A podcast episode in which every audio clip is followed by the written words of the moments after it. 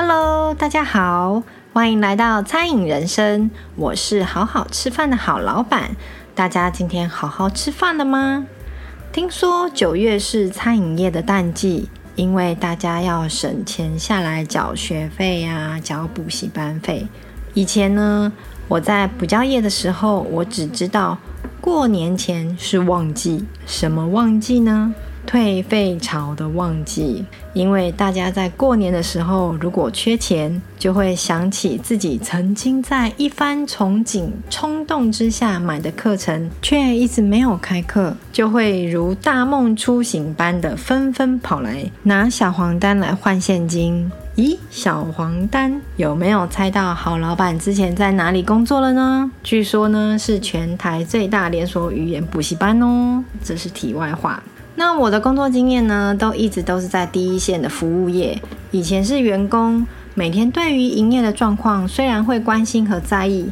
但是也不比现在自己当老板的时候介意。很有趣的现象是，不知道是只有我这样，还是你们大家也是呢？就是生意好的时候，当然就一直忙，没有空思考今天为什么忙碌。生意不好的时候呢，就会开始说啊，疫情啊，大家不敢出来啦；天气好啊，大家都出去玩啦。有演唱会啦，大家都去听演唱会了啊！旁边可能哪里附近开了新家的早餐店，大家去尝鲜了吧？嗯，开学了，家长要带小朋友去上学，比较没有空。放假了，家长要带小朋友出去玩，也不会来用餐。太热了，大家不想出门，在房间里面吹冷气。太冷了，大家都想睡晚一点。下雨了，大家都叫 Uber，可是我们店里的 Uber 也都没响哎。等等诸如此类的，不论如何，always 生意不好一定都有理由。嗯，不，其实是自己找理由安慰自己。对啊，我也都会找各式各样奇奇怪怪的理由告诉自己。不要担心，只是今天这样，太热了，太冷了，会再好的。今天只是因为怎么样？最近只是因为怎么样？怪来怪去，最近的最大的罪魁祸首就是疫情，哈哈哈！你说是不是啊？那这家店开到现在，下个月就两年了。刚开始的时候，生意不好，店里空空荡荡的时候。心里真的很慌，不安心的慌，因为觉得压力好大，有房租，有电费，夏天还要开冷气，东西都还要备着，冰箱一台一台接着买。第一年呢，我的头发还因为压力太大都没有长长的迹象，怎么留就是没有头发，大概三四个月剪一次头发，设计师也说怎么没有什么进展，也没有什么长度。因为开这家店真的是砸了所有的积蓄来开的。刚开店的时候，上网搜寻资料，大家都说哦，准备的钱还要有半年的预备金来烧哦。可是光开店的费用就已经通通花光光了，哪里来的预备金？真的压力之大。不过各位朋友，我这是错误的示范，因为赌太大喽，不要跟我一样。那生意呢，还是要长长久久，不是只开一两天的，所以不要太紧张。在可以打平的前提之下，不要太紧张。老天爷要给你赚多少钱，谁都抢不走的。前两天小妹问我说：“啊，今天怎么这么淡？没什么人，好静哦。”我说：“没关系啊，又不是每天都要很忙，很忙我也会很累诶。”就是有时候忙，有时候淡，看整体的嘛。他说：“哦，没有呢，我是怕你担心。”我说：“不会啦，忙就是在练速度，不忙呢就是备料，还好，OK 的。所以啊，亲爱的朋友们，老天爷要给你赚多少钱，谁都抢不走，不要担心。不过前提是你要可以打平哦。”打平就是扣掉水电、房租、人事，还有杂七杂八成本的费用之外，还有你自己的薪水哦，也要发。自己的薪水一定要算进去哦。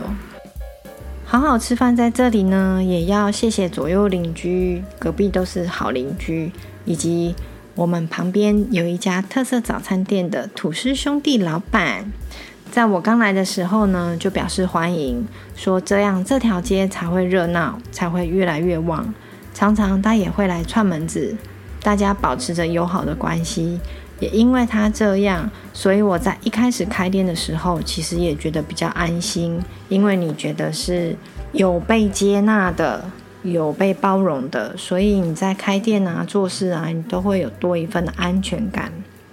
那前两天呢，有观察到一对客人来店里用餐的时候，一直观察我们的厨房，以及讨论他们的店里要如何改、如何做、如何怎么样的。其实我觉得大家创业都很辛苦，尤其是像我们这样没有加盟自己开的。所以，如果准备要开店的朋友，希望我有这个荣幸，也可以为你解答，或者是提供一些相关的经验。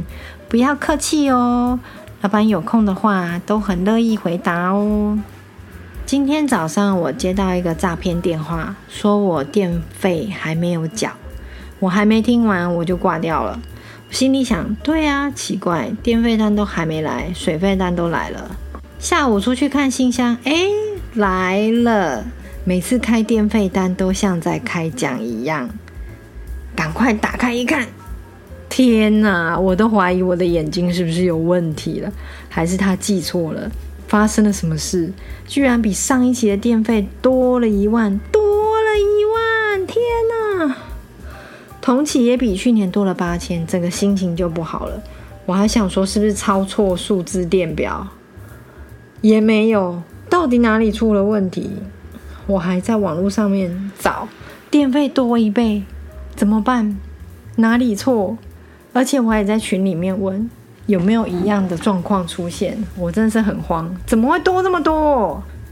他们居然回答我，因为。台电电费涨了，涨得正常。另外一个说：“对呀，这一次的电费真是让我有心痛的感觉。”所以是大家都这样吗？我等一下还是要认真来算一下。我要来算数学题了，看到底他算的对不对，还是哪里出了状况？好喽，今天就和大家聊到这边。今天要和大家说的是：保持平常心，生活要开心。我们下周见喽！祝你有个美好的一天，不论再忙碌，也要记得好好吃饭哦。拜拜。